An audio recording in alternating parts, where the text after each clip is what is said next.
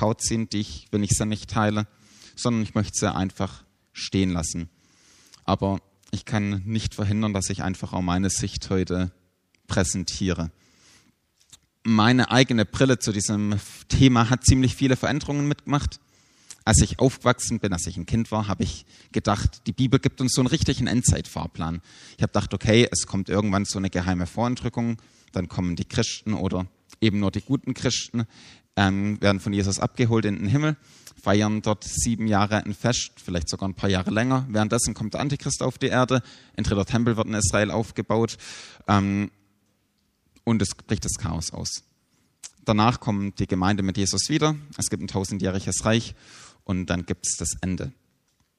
Gut, irgendwann habe ich noch gehört, muss davor noch Israel von Russland angegriffen werden. Die Sicht gab es auch noch. Und es waren so alles Bilder, die mich in meiner Kindheit geprägt haben.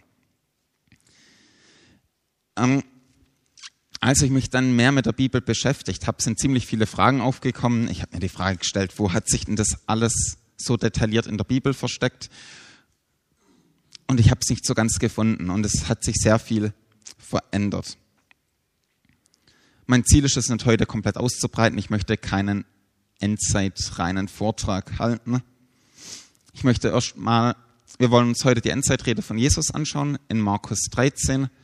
Bevor wir das machen, möchte ich aber nur kurz eine Begriffsklärung machen. Das klingt so theoretisch, aber sollte es weitergehen? Ja. Nur kurz zu der Frage, was meint die Bibel, wenn sie Endzeit sagt?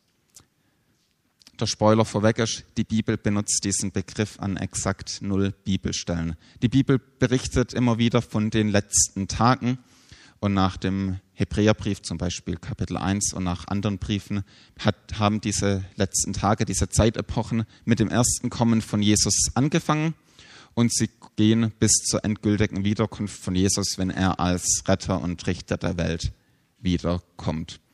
Also das ist diese Zeitepoche, von der wir reden, wenn wir von Endzeit sprechen. Aber so viel dazu. Wie gesagt, wir wollen uns heute Markus 13 anschauen und diese Begebenheit spielt wieder im Tempel von Jerusalem ab und danach auf dem Ölberg, von dem man auf dem Tempel sehen kann. Ihr findet diese Bibelstelle in ähm, eurem Programmblatt oder in eurer Bibel in Markus 13. Ich werde jetzt nicht einen kompletten Text auf einmal vorlesen, der ist ziemlich lang. Wir gehen einfach stückweise an dem Bibeltext entlang. Also die Jünger sind jetzt noch mit Jesus im Tempel. Dann lesen wir. Als Jesus den Tempel verließ, sagte einer seiner Jünger zu ihm, Meister, sieh doch, was für mächtige Steine und was für prachtvolle Bauten. Dich beeindrucken diese gewaltigen Bauten? entgegnete Jesus. Kein Stein wird hier auf den anderen bleiben. Es wird alles zerstört werden. Später saß Jesus auf dem Ölberg, von wo aus man zum Tempel hinüberblickt. Petrus, Jakobus, Johannes und Andreas waren mit ihm allein. Da baten sie ihn, sag uns doch, wann wird das alles geschehen? Und an welchen Zeichen werden wir erkennen, dass die Erfüllung all dieser Dinge bevorsteht? Das war die Frage, mit der Jesus von seinen Jüngern konfrontiert wurde.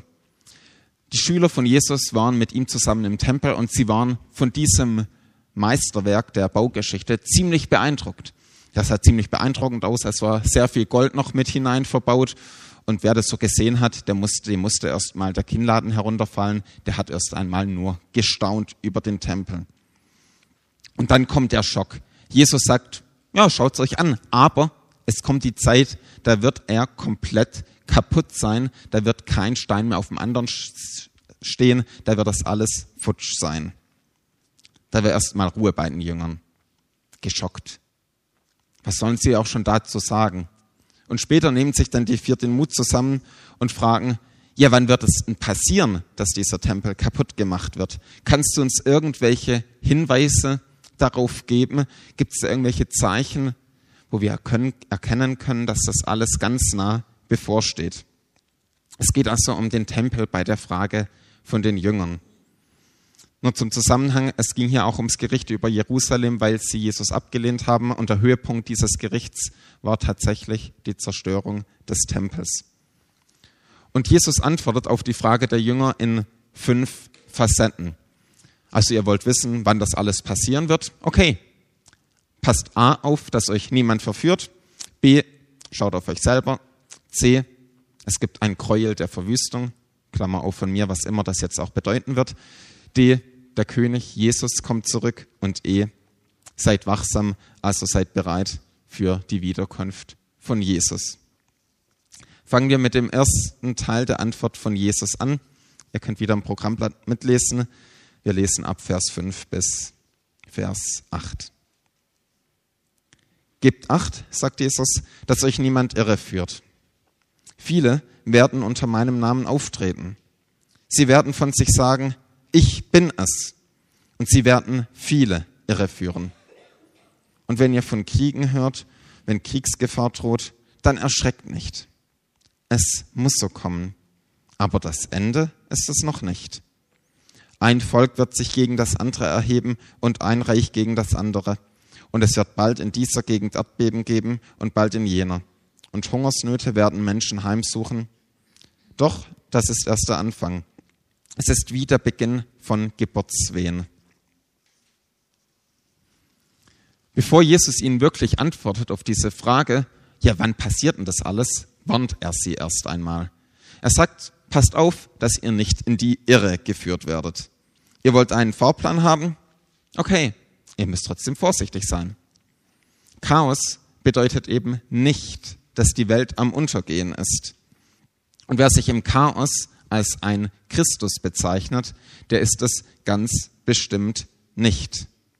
Jesus sagt ihnen sinngemäß, lauft nicht denen nach, die sowas behaupten, es gibt viele Rattenfänger. Also falsche Christusse, was Jesus hier meint, sind Menschen, die sich als der von Gott versprochene Retter der Welt ausgeben.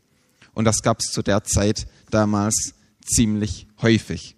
Diese Menschen haben viele Leute um sich herum gesammelt. Es war, man kann sagen, eine Messias-schwangere Zeit. Der Grund war, dass im Daniel vorhergesagt war, dass ungefähr zu dieser Zeit der Messias kommen wird. Es waren von 70 Jahrwochen die Rede, aber das ist eine längere Geschichte. Die Menschen konnten damals rechnen und wussten, okay, um diese Zeit heißt es, soll ja der Messias kommen. Und dann gab es viele, die sich dazu berufen fühlten. Einige von ihnen hatten eine gute Propaganda und wollten den Aufstand gegen Rom machen und haben dann gedacht, so greift Gott ein und wird sie von diesen militärischen Herrschern befreien. Und Jesus warnt jetzt erstmal seine Jünger und sagt, okay, die wird's geben, Lasst euch aber von ihnen nicht blenden. Also Vorsicht, es gibt Verführung. Es ist ja grundsätzlich so, dass unsichere Zeiten oft, ich sag mal, endzeitschwanger sind. Wenn die Welt bisschen im Chaos steht, gibt es immer wieder apokalyptische Unruhestifter, die davon sprechen, dass das Ende der Welt kommt und falsche Behauptungen aufstellen. Es ist ja heute genauso die wo etwas älter sind als ich, die werden sich an die Ölkrise erinnern, an die 80er Jahre, an den ersten Golfkrieg. Ich war damals zugegeben noch nicht geboren, aber was da manchmal in frommen Kreisen abging, das hatte es schon in sich. Da gab es Bestseller wie Der Antichrist kommt, die 80er, die Galgenfrist der Menschheit. Ich habe das Buch tatsächlich bei mir daheim stehen. Aus heutiger Sicht, ja, man kann es lesen, aber ähm, man es ist sehr vieles schon überholt. Und ähm, da waren sie sich sicher, in ein, zwei Jahren kommt Jesus ganz bestimmt wieder. 100 Prozent, wer das nicht glaubt, hat keine, keinen wirklichen Glauben. Und sie alle haben sich geirrt. Es gibt tatsächlich auch bekannte christliche Autoren, die Bücher herausgegeben haben, wo sie ganz konkret Behauptungen aufgestellt haben und gesagt, exakt dieses Ereignis wird passieren, danach kommt Jesus wieder. Ich bin froh, dass sich heute dieser Hype etwas gelegt hat. Gut, es gibt es schon noch. Ich habe zum Beispiel neulich von einem bekannteren Schweizer Prediger gehört, dass der IS irgend so ein Zeichen der Endzeit ist. Das war noch zu der Zeit, als er sehr stark war. Aber ansonsten ist es nicht mehr so stark vertreten. Für uns gilt, lasst uns diesen Spekulationen nicht hinterherlaufen. Lasst uns da nicht mitmachen bei solchen Verschwörungstheorien. Die Gefahr, die Jesus sagt, ist, dass wir in eine falsche Richtung geführt werden. Es ist ja nicht so, dass Verführungen immer gleich krasse Irrlehren sind, wie wenn jemand die Gottheit Jesu, die Jungfrauengeburt oder die Auferstehung leugnet. Das Problem ist, wenn wir uns immer nur auf Spekulationen versteifen, können wir unser eigentliches Ziel als Christen aus den Augen verlieren, nämlich den Auftrag, hier in dieser Welt für Jesus zu leben und Menschen von Jesus zu erzählen. Jesus spricht eben davon, dass Kriege und Katastrophen nicht das Ende sind. Er vergleicht es mit den Wehen einer Geburt. Ja, als Mann kann ich da jetzt nicht wirklich viel etwas dazu sagen zu Wehen, die ich habe noch nie eine Geburt mitgemacht, außer meine eigene. Aber ich erlaube mir trotzdem etwas, ein klein wenig dazu zu sagen. Ich behaupte mal, dass der Wunsch, dass das Kind endlich da ist, mit jeder Wehe größer wird. Oder ist doch so? Ja, einige Mütter nicken. Und so ist es auch mit den ganzen Kriegen und den ganzen Katastrophen und Erdbeben und alles. Das sind nicht Zeichen dafür, dass die Welt jetzt schon am Untergehen ist, dass Jesus zum Beispiel am Ende des Jahres um 0.30 Uhr wiederkommen wird. Nein, wir leben seit 2000 Jahren in dieser letzten Zeitepoche. Und diese ist wie die letzte Zeit vor der Geburt durchsetzt mit den Wehen. Die Katastrophen, die schwierigen Zeiten, die Kriege, die zeigen uns, hier ist eben nicht das Paradies. Wir leben noch nicht im Paradies, wir leben noch nicht in einem Himmel. Das alles wird es ständig geben, bis Jesus endgültig wiederkommt. Die Katastrophen haben nicht den Sinn, dass wir einen Countdown stellen nach dem Motto 3, 2, 1 Entrückung, sondern sie sollen diesen Wunsch in uns wecken, komm Herr Jesus, komme bald. Lass uns also nicht spekulieren, sondern beten, Jesus, komme du, komm Herr Jesus. Die Antwort von Jesus geht weiter. Wir lesen sie in den Versen 9 bis 13.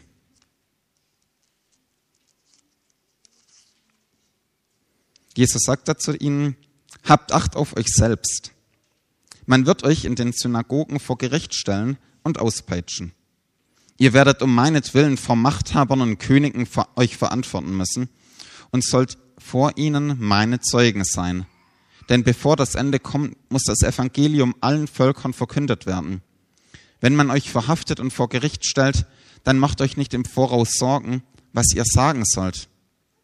Denn wenn es soweit ist, wird euch eingegeben, was ihr sagen müsst. Nicht ihr seid es, die dann reden, sondern der Heilige Geist. Menschen werden ihre nächsten Angehörigen dem Henker ausliefern, der Bruder den Bruder und der Vater sein Kind, und Kinder werden sich gegen ihre Eltern stellen und sie töten lassen.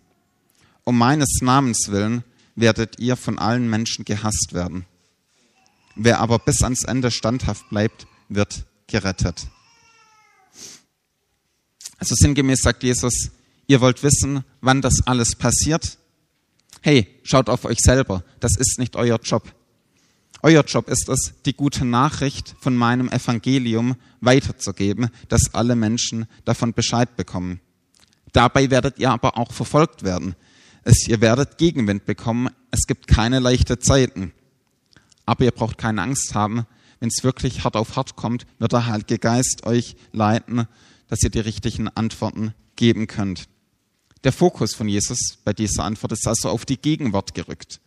Die Konzentration, sie geht auf den Auftrag, den die Jünger von Jesus bekommen. Wer zu Jesus gehört, der hat ja keinen Tanz auf goldenen Rosen nach dem Motto, wer Christ ist, der hat keine Probleme mehr, wer Christ ist, hat keine schwierigen Zeiten mehr. Es wird ordentlich Gegenwind geben für die, die sich kompromisslos zu Jesus bekennen. Für uns bedeutet das, wir haben vom Missionsbefehl von Jesus her den Auftrag, allen Menschen von Jesus zu erzählen. Und bei uns leben tausende Menschen in der Stadt, die keine Ahnung von Jesus Christus haben. Und da stellt sich dann für uns die Frage, wie können wir sie erreichen? Wie können wir ihnen Jesus Christus als ihren Retter nahebringen? Wie können wir Gottes gute Botschaft an den Mann beziehungsweise an die Frau bringen? Lasst uns also im Hier und Jetzt leben und dass wir offen sind für Gottes missionarische Impulse. Okay, danach wird's in der Rede von Jesus wirklich heiß und spannend. Bisher war die Rede sowieso eine Rede vor der Antwort. In dem hat er die Frage der Jünger noch nicht konkret beantwortet. Wann wird das passieren, dass der Tempel zerstört wird? Wann steht kein Stein mehr auf dem anderen? Gibt es irgendwelche Anzeichen dafür, dass das alles passieren wird? lesen wir die Antwort Jesu in Vers 14 bis 23. Dort steht, der Gräuel der Entweihung wird dort stehen, wo er nicht stehen darf.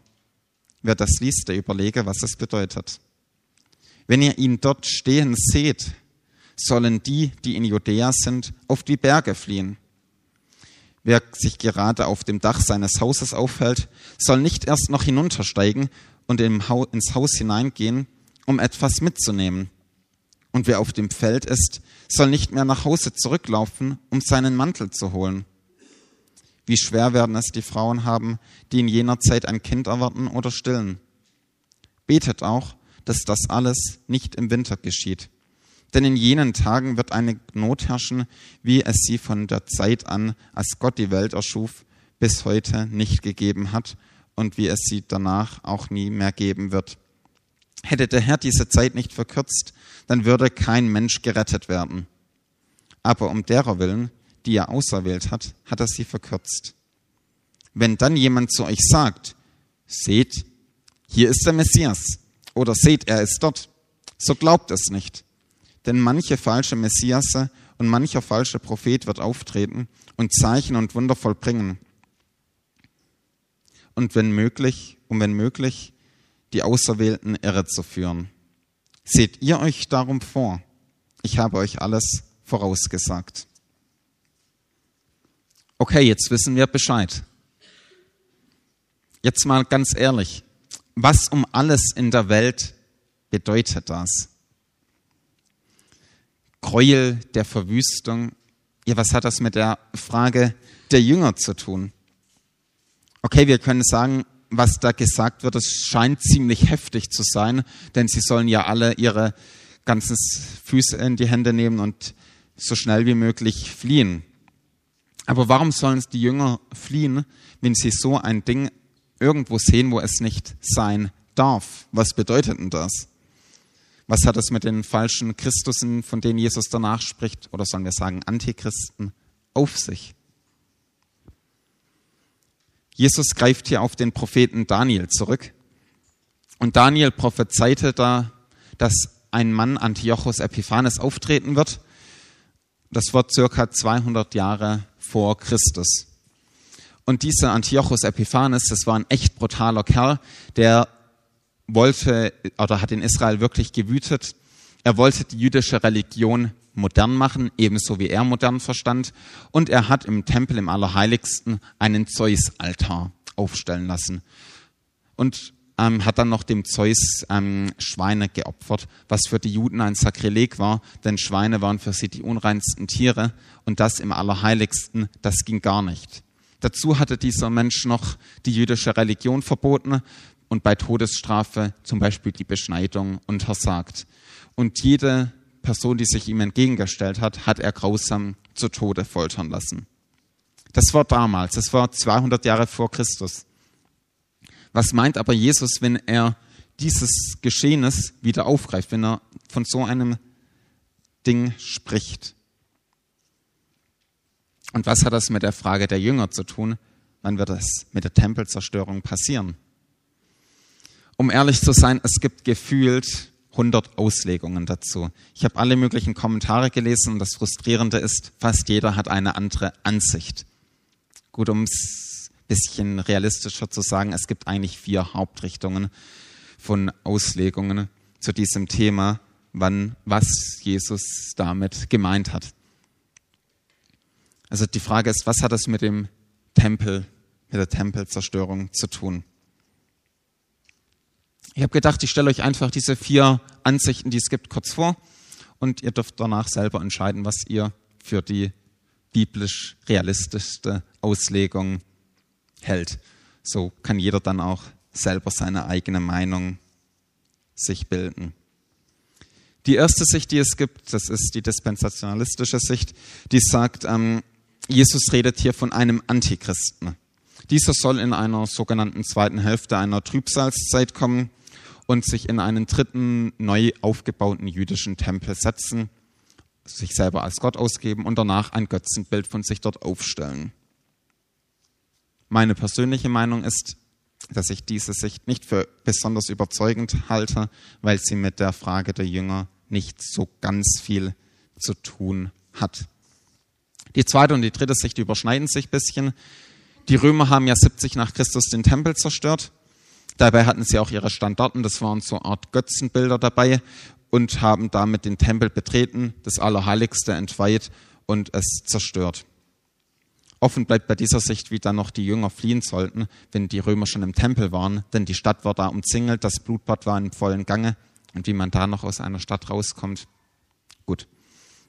Die dritte Sicht ähm, bedeutet, dass der, Fla also es gibt den jüdischen Historiker Flavius Josephus und der hat berichtet, wie vor dem Aufstand 70 nach Christus, im Jahr 67, 68 ungefähr, die Zeloten, das waren so, man könnte sagen Terroristen, die Stadt Jerusalem eingenommen haben.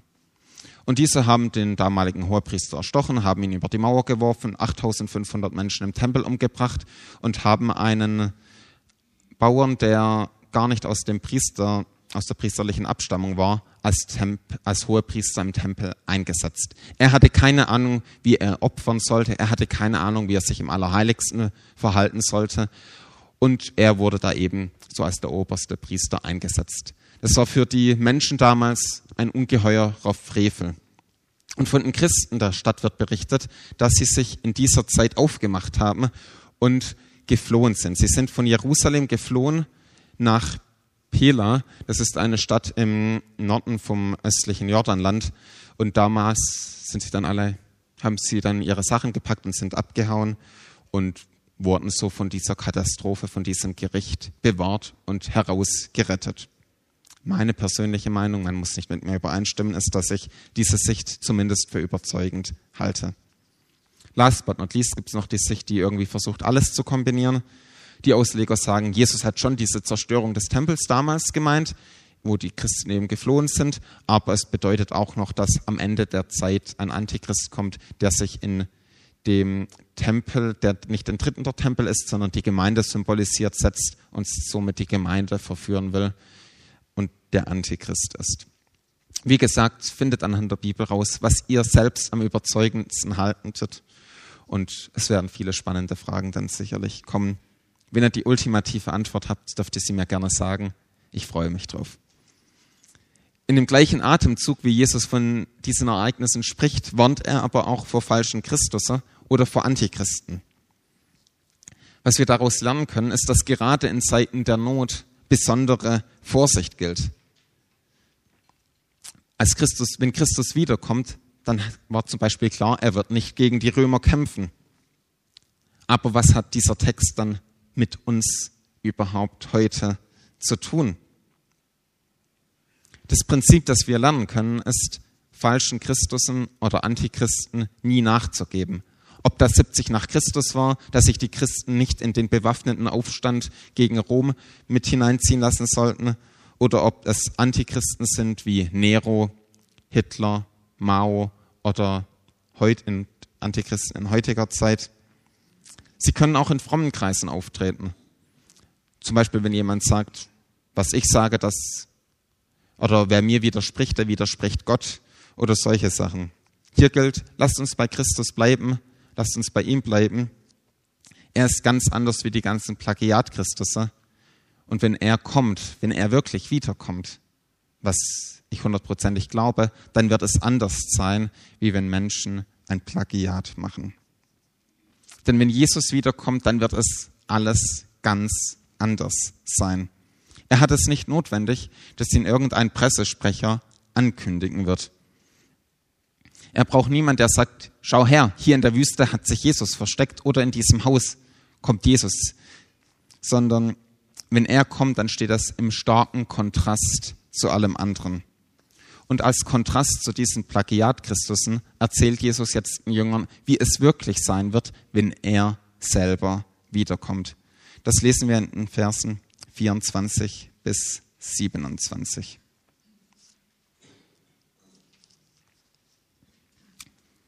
Doch dann, nach jener Zeit der Not, wird die Sonne verfinstern und der Mond wird nicht mehr scheinen. Die Sterne werden vom Himmel fallen und die Kräfte des Himmels werden aus dem Gleichgewicht geraten. Und dann wird man den Menschensohn mit großer Macht und Herrlichkeit auf den Wolken kommen sehen. Er wird seine Engel aussenden und seine Auserwählten aus allen Himmelsrichtungen zusammenbringen, vom Ende der Erde bis zum Ende des Himmels. So wird es sein, wenn Jesus Christus wiederkommt. Es wird ganz klar sein. Er braucht niemand, der davor Werbung macht. Jeder wird es sehen, wenn Jesus Christus wiederkommt. Es ist von einem Blitz die Rede. Es wird also hell und laut sein. Wenn ein Blitz von einem Ende des Himmels bis zum anderen sich zieht, ja, dann kriegt das jeder mit. Da wacht jeder auf, wenn er so ein Donnern hört. Das wird ziemlich laut und deutlich sein. Es ist hier noch von kosmischen Zeichen die Rede. Das bekommt also jeder, der irgendwie auf der Erde ist, mit. Das heißt, wenn Jesus wiederkommt, dann wird es klar sein, Jesus wird so kommen, dass jeder es mitbekommt. Es heißt, es wird nach jener Zeit passieren. Und die Voraussetzung, dass Jesus wiederkommt, ist nach meiner Auslegung eben das, was 70 nach Christus geschehen ist. Das heißt, Jesus sagt, das wird passieren und irgendwann nach dieser Zeit werde ich wiederkommen. Jesus wird auf den Wolken kommen, er sammelt seine Leute. Alle werden ihn sehen. Das ist meiner Meinung nach das Gleiche, wovon auch in 1. Thessalonicher die Rede ist, die Entrückung. Also wir gehen Jesus entgegen auf den Wolken, um ihn dann seinen letzten Reiseabschnitt auf die Erde zurück zu begleiten. Es ist allerdings nicht der Schwerpunkt der Rede von Jesus, das hier auszuschmücken. Er hält dies sehr knapp ohne große Ausschmückungen, ohne große Details. Jesus befriedigt hier nicht die Endzeitneugier, die ich habe. Er gibt keinen exakten Fahrplan. Jetzt kann die Frage aufkommen, aber was ist dann mit dem Antichristen am Ende der Zeit? Was ist mit der Trübsalzeit? Gibt es die nicht? Das habe ich nicht gesagt. Was am Ende, was in der Zwischenzeit, in dieser Endzeit alles passiert, das möchte ich einfach nicht aus dieser Endzeitrede von Jesus hier ableiten, weil ich nicht der Ansicht bin, dass das hier das Hauptthema von Jesus ist. Was am Ende dieser Zeitepoche passieren kann, können wir vielleicht anhand von anderen Bibelstellen diskutieren, sofern diese davon sprechen, aber ich kann sie selber nicht aus der Endzeitrede von Jesus ziehen. Jesus bindet jetzt noch die End in der Rede den Sack zusammen mit dem letzten Abschnitt. Den möchte ich euch vorlesen. Da sagt Jesus, denkt zum Vergleich einmal an den Feigenbaum. Wenn der Saft in die Zweigen steigt und die Blätter sprießen, wisst ihr, dass es bald Sommer ist. Genauso ist es, wenn ihr seht, dass diese Dinge geschehen. Dann wisst ihr, dass das Kommen des Menschensohnes nahe bevorsteht. Ich sage euch, diese Generation wird nicht vergehen, bis das alles geschehen ist. Himmel und Erde werden vergehen, aber meine Worte werden nicht vergehen. Doch wann jener Tag und jene Stunde sein werden, weiß niemand, auch nicht die Engel im Himmel, nicht einmal der Sohn, nur der Vater weiß es. Seht euch also vor und seid wachsam, denn ihr wisst nicht, wann die Zeit da ist. Es ist wie bei einem Mann, der verreist, bevor er sein Haus verlässt überträgt er seinen Dienern die Verantwortung und teilt jedem seine Aufgabe zu. Dem Türhüter befiehlt er, wachsam zu sein. Darum seid wachsam, denn ihr wisst nicht, wann der Herr des Hauses kommt, ob es am Abend oder um Mitternacht, ob beim ersten Hahnenschrei oder früh am Morgen. Seid wachsam, damit er euch, wenn er unvermutet kommt, nicht schlafen findet. Ich sage es euch und ich sage es allen, seid wachsam. Haupt, der Hauptgedanke von Jesus ist hier, seid wachsam, seid bereit, dass ich wiederkomme. Die Ereignisse um 70 nach Christus sind wie der Frühling bei einem Feigenbaum. Nach dem Lukas kann es auch jeder andere Baum sein. Die zeigen, der Sommer, der steht vor der Tür, der Sommer kann kommen. Der Wiederkunft Christi steht eben nichts mehr im Weg. Als Nebenbemerkung, was mit dieser Generation, die nicht vergeht, gemeint ist, da gibt es auch wieder viele Ansichten. Ich bin der Ansicht, dass es die Generation von der Zeit Jesu bis 70 nach Christus meint. Wann kommt Jesus also wieder? Wann ist es soweit? Das sagt Jesus nicht. Er sagt nicht, dass er wiederkommt. Das ist gar nicht das Ziel von Jesus. Er wird aber kommen. Jesus wird wiederkommen. Und nur Gott weiß, wann. Unser Job, unsere Aufgabe ist es, bereit zu sein, dass Jesus wiederkommt. Wir sollen bereit sein, ihn, unseren König, zu empfangen. Und wie sind wir bereit, wenn Jesus Christus wiederkommt? Ich bin der Ansicht, jeder, der mit Jesus Christus verbunden ist, der ist bereit, wenn Jesus wiederkommt. Die entscheidende Frage ist, gehörst du zu Jesus Christus? Dann bist du bereit. Hast du bei Jesus Vergebung deiner Sünden erhalten? Ist er der Herr in deinem Leben? Wenn ja, dann lasst uns mit Jesus unterwegs bleiben. In seinem Rahmen leben, mit Jesus unser Leben teilen. Wir warten eben nicht auf das Chaos, auch wenn die Welt verrückt spielt. Wir leben nicht der Angst entgegen, auch wenn wir selber in unserem Leben immer wieder in dunklen Tälern sind. Wir warten auf Christus. Er wird kommen. Und wenn die Welt uns Angst machen will, mit all dem Chaos, mit all dem Verrückten, was in der Welt abgeht, dann lasst uns eins vor Augen halten. Die Herrscher der Welt, sie werden alle gehen. Aber unser Herr, er wird kommen. Amen. Wir wollen eine kurze Zeit der Stille machen, wo wir mit Gott reden können, wo wir ihn anbeten können. Ich werde zum Abschluss dieser Zeit dann beten.